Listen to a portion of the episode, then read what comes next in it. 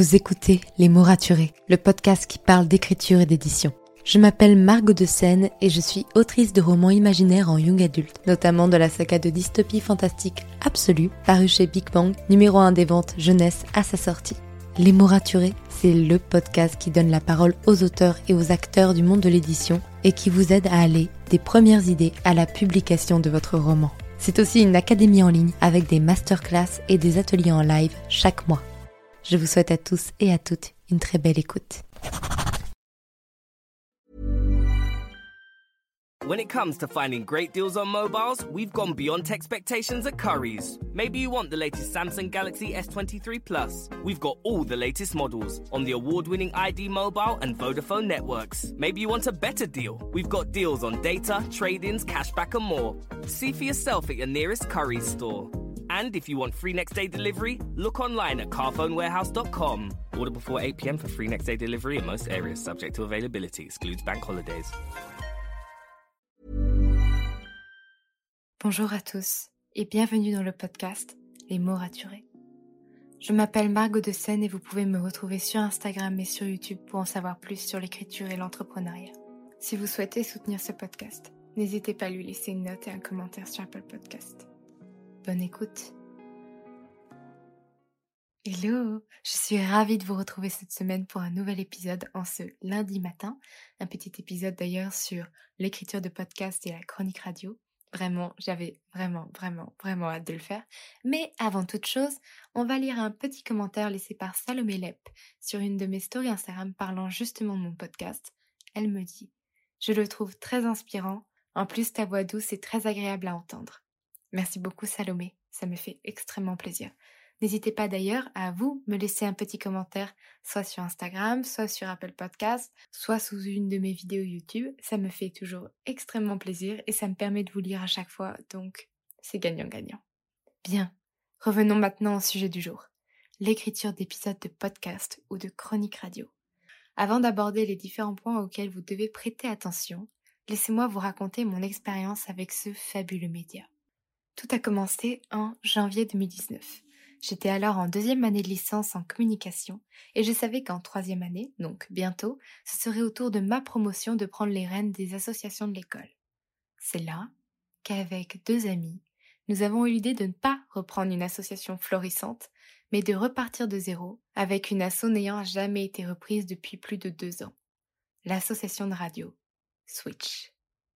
Il se trouve que le dernier mandat de Switch avait tout fait pour dynamiser leur projet mais n'avait pas le matériel nécessaire pour monter une émission récurrente.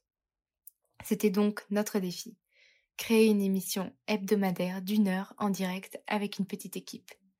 Autant vous dire que certains de mes professeurs m'ont dit que ça allait être difficile, voire impossible, étant donné que l'on partait avec un budget euh, inexistant, mais avec un peu de culot et beaucoup de courage aussi parce que bon, vu tous les commentaires négatifs qu'on avait reçus, on avait un peu peur, on a réussi à démarcher l'équipe du Media Lab de notre campus, nous, petite école avec petit projet, et à les convaincre de nous prêter le studio chaque semaine avec un de leurs techniciens, et ça gratuitement.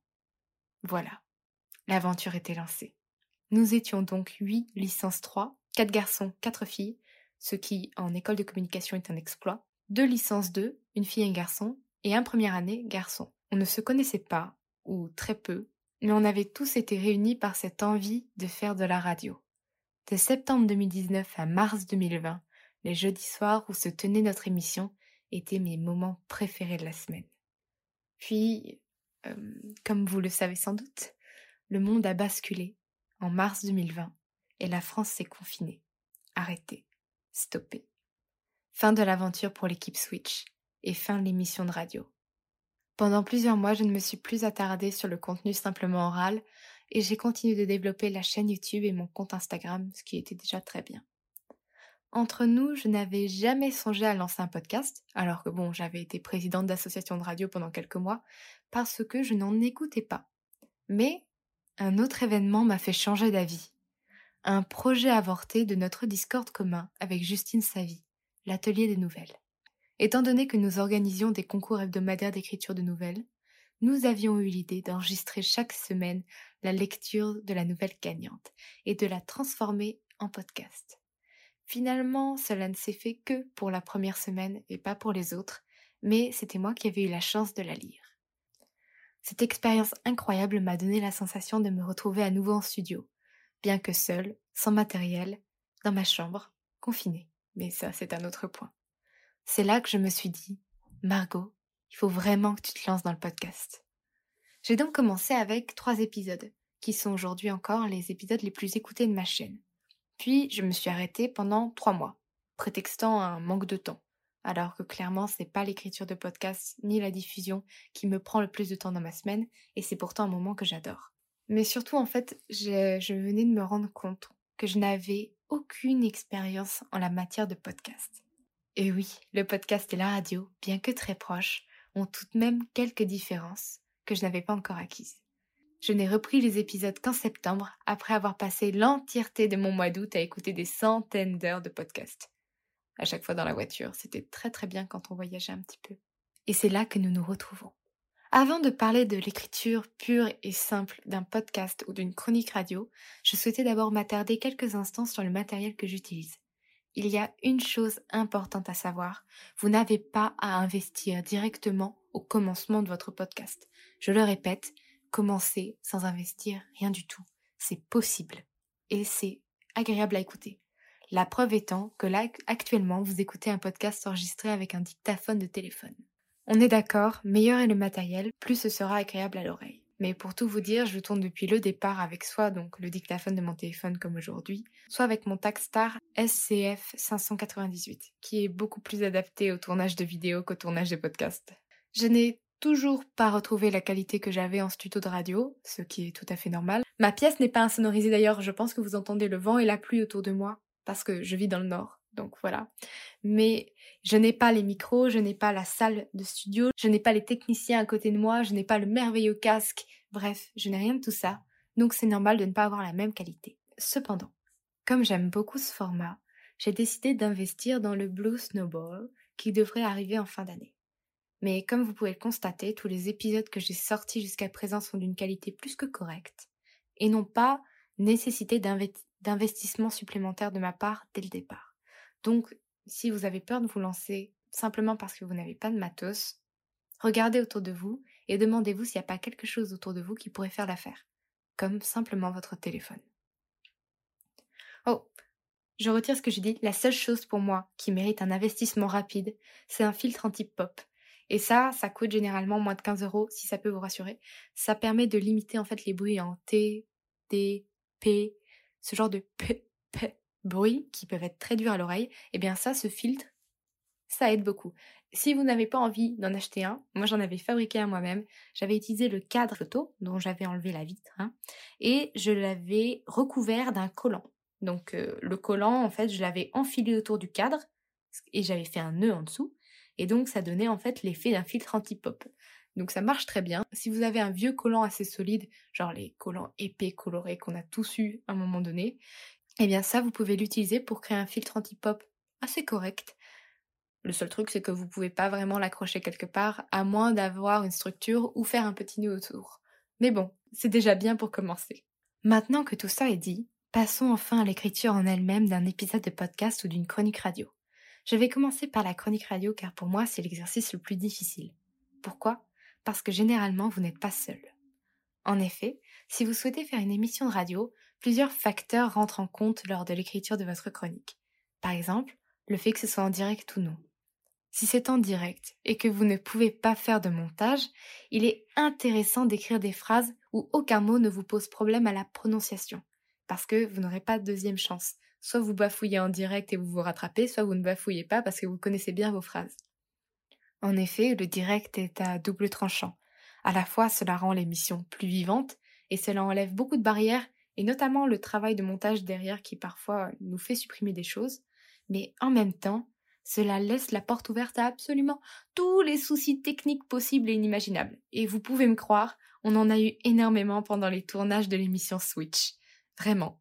D'ailleurs, je pense qu'on a plus eu des missions avec problèmes techniques que sans problèmes techniques. Et on avait des techniciens avec nous pour nous aider. Donc, il faut savoir faire preuve de patience et surtout avoir un vrai sens de l'adaptation pour réagir correctement à toutes les situations imprévues.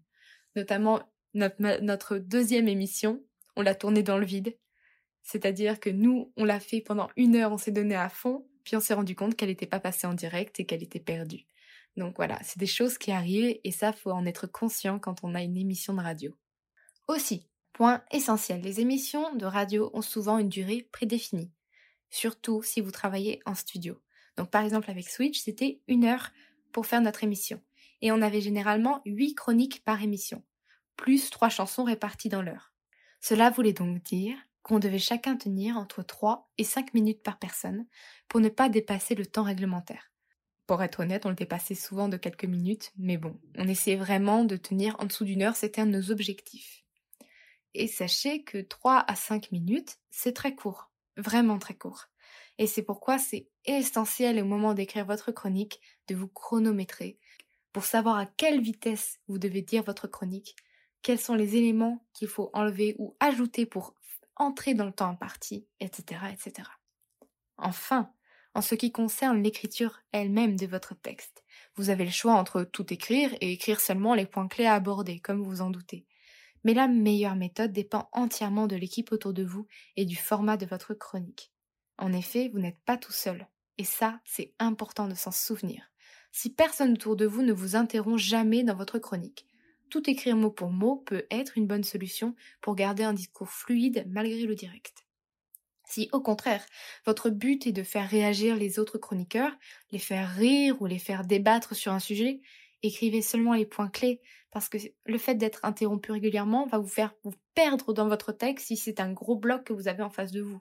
Maintenant que les points les plus importants pour moi ont été abordés pour la chronique radio, même si je pourrais épiloguer pendant des heures sur le sujet, notamment sur le fait d'établir des règles très claires avec les autres chroniqueurs pour éviter que tout le monde me parle en même temps, nous allons nous attaquer au podcast.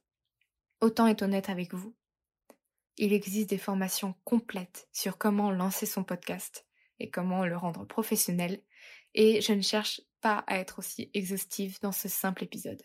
Mais je tiens plutôt à m'attarder sur l'aspect qui me concerne le plus, l'écriture. Quand on analyse des dizaines, des dizaines d'épisodes de podcasts différents, que retrouve-t-on généralement? D'abord, vous avez une introduction, toujours la même à quelques variantes près, qui rappelle qui est le podcasteur et quel est l'objectif du podcast. Moi, la mienne, vous la connaissez bien. Il y a ma musique qui est toujours la même, il y a les mots que je prononce qui sont toujours les mêmes, et ça vous permet d'entrer dans mon podcast et de savoir que c'est mon épisode, que c'est moi qui le fais. Vous voyez ce que je veux dire? Ensuite, souvent, la plupart des podcasteurs introduisent la lecture d'un commentaire sur le podcast pour remercier les auditeurs, mais aussi pour encourager les autres à laisser un commentaire et ainsi améliorer le référencement sur Apple Podcast. Donc là encore, c'est gagnant-gagnant. À la fois, on remercie les personnes qui nous écoutent et qui prennent le temps de laisser un commentaire, et en même temps, pour nous, c'est toujours intéressant parce qu'il y a tellement de podcasts aujourd'hui, et encore en France, c'est encore à peine dans sa phase de lancement, qu'il est important de mettre en avant les podcasts que vous aimez beaucoup pour que d'autres personnes puissent le découvrir. Ensuite, nous avons l'introduction du sujet. Souvent, la personne va faire une introduction en partant de son point de vue personnel, puis elle va, elle va s'ouvrir sur le sujet d'une manière générale. Après, nous avons régulièrement, peu importe la place dans le podcast, d'ailleurs ça peut être au début, au milieu, à la fin, des appels à l'action. Comme par exemple, laissez-moi une bonne note, laissez-moi un commentaire, allez vous inscrire à la newsletter, télécharger mon e-book sur le sujet, etc., etc.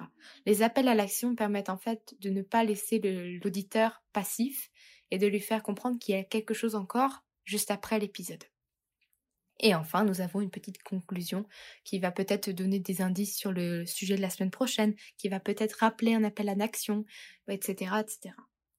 D'ailleurs, si vous écoutez bien mes épisodes, vous retrouverez absolument tous les points cités dans chacun de mes épisodes sauf peut-être mes épisodes du début qui avaient légèrement oublié les appels à l'action, ce qui est quand même assez dingue pour une personne qui fait du marketing.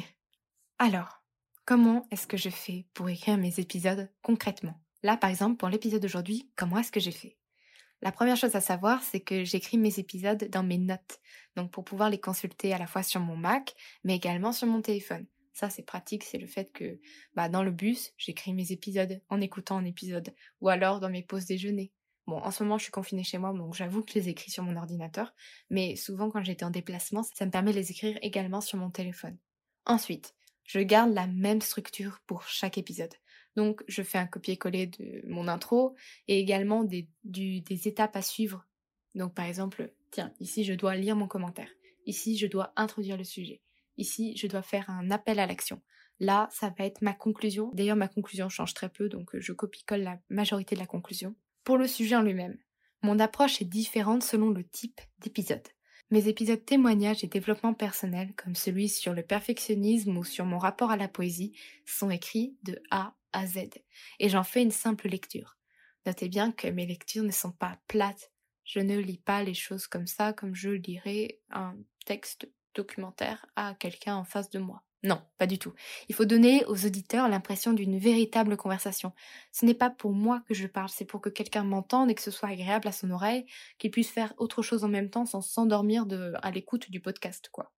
Pour les épisodes de conseils purs, comme celui sur les réseaux sociaux d'auteurs ou celui sur mes cinq plus grosses erreurs de mon premier roman, je n'ai quasi rien écrit, si ce n'est encore une fois l'introduction, la conclusion et quelques points clés à aborder. Cela me donne beaucoup plus de flexibilité et ça renvoie un discours plus naturel, même s'il est moins travaillé et que parfois je me répète. Enfin, pour mes interviews, j'écris toujours l'intro et la conclusion, comme à chaque fois. J'ai quelques notes sur la personne de l'autre côté du micro pour ne pas me retrouver euh, perdue si elle me parle d'une chose dont je n'ai pas connaissance. Et sinon, je n'ai devant les yeux que mes questions brutes. D'ailleurs, la qualité d'une bonne interview, se fait sur votre capacité à rebondir sur des sujets que vous n'aviez pas préparés, mais qui sont intéressants. Ne faites pas vos questions dans l'ordre. Commencez par la question la plus générale possible, peut-être de présenter la personne, de parler d'un projet général, et en fait, adaptez vos questions selon ce que la personne vous dit. Si la personne, elle part sur un sujet dont vous avez préparé une question mais qui se trouve en dernière position, ne la forcez pas à revenir sur un autre sujet. En fait, accompagnez-la dans ce sujet avec vos questions c'est là où ça va être le plus agréable et le plus fluide à écouter de toute façon. Voilà, c'était tout pour mes astuces d'écriture d'un épisode de podcast et d'une chronique radio. Autant vous dire que ce ne sont que des bases et qu'il y a des centaines de contenus sur Internet pour vous aider à aller plus loin. Mais j'espère qu'elles vous seront tout de même utiles. Il y a des milliers de manières de faire, donc n'hésitez pas à tester différentes choses. D'ailleurs, je vous mets dans les notes de l'épisode quelques contenus sur le podcast qui pourraient vous intéresser. Malheureusement, je trouve assez peu de choses sur les chroniques radio, mais je pense que c'est parce que c'est un peu moins accessible. Mais si vous trouvez des choses intéressantes, n'hésitez pas à me les partager, je le mettrai également dans les notes de l'épisode. Je vous retrouve la semaine prochaine pour discuter de comment fixer le prix de vente de votre roman auto-édité. Et d'ailleurs, je vous invite à vous inscrire à ma newsletter. Elle sort tous les mardis matins. Si vous le faites aujourd'hui, vous aurez celle de demain matin. Si vous voulez d'ailleurs avoir celle de la semaine dernière qui portait sur comment j'ai fait pour créer mon site web seul, n'hésitez pas à m'envoyer un message, je vous l'enverrai avec plaisir. Mais pour ne pas rater les suivantes, n'hésitez pas à vous inscrire, le lien est dans les notes du podcast. En attendant, écrivez bien, prenez soin de vous et à la semaine prochaine pour un nouvel épisode. C'était Margot et je vous souhaite une bonne journée. When it comes to finding great deals on mobiles, we've gone beyond expectations at Curry's. Maybe you want the latest Samsung Galaxy A54. We've got all the latest models on the award winning ID mobile and Vodafone networks. Maybe you want a better deal. We've got deals on data, trade ins, cashback, and more. See for yourself at your nearest Curry's store. And if you want free next day delivery, look online at carphonewarehouse.com. Order before 8 pm for free next day delivery in most areas, subject to availability, excludes bank holidays. Ah, nothing better than a perfectly clean kitchen. But things always find a way to get a little messy. No point crying over spilt, well, anything. Hotpoint's new induction hob has a unique Clean Protect coating. Just wipe with water to clean. That's farewell food stains, adios halos, and ciao to harsh chemicals. Plus, it's five times more resistant to chipping. Finally, no extra protection needed. To learn more, visit hotpoint.co.uk. Hotpoint, your trusted partner at home. Claims against chipping are comparable to Hotpoint non-coated models. See website for details. Merci pour votre écoute. Pour soutenir le podcast, n'oubliez pas de vous abonner et n'hésitez pas à laisser une note et un commentaire sur votre plateforme d'écoute préférée. Vous n'imaginez pas combien cela aide le podcast. Retrouvez toutes les actualités du podcast sur le compte Instagram les.mots.raturés et en newsletter. À très bientôt pour un nouvel épisode.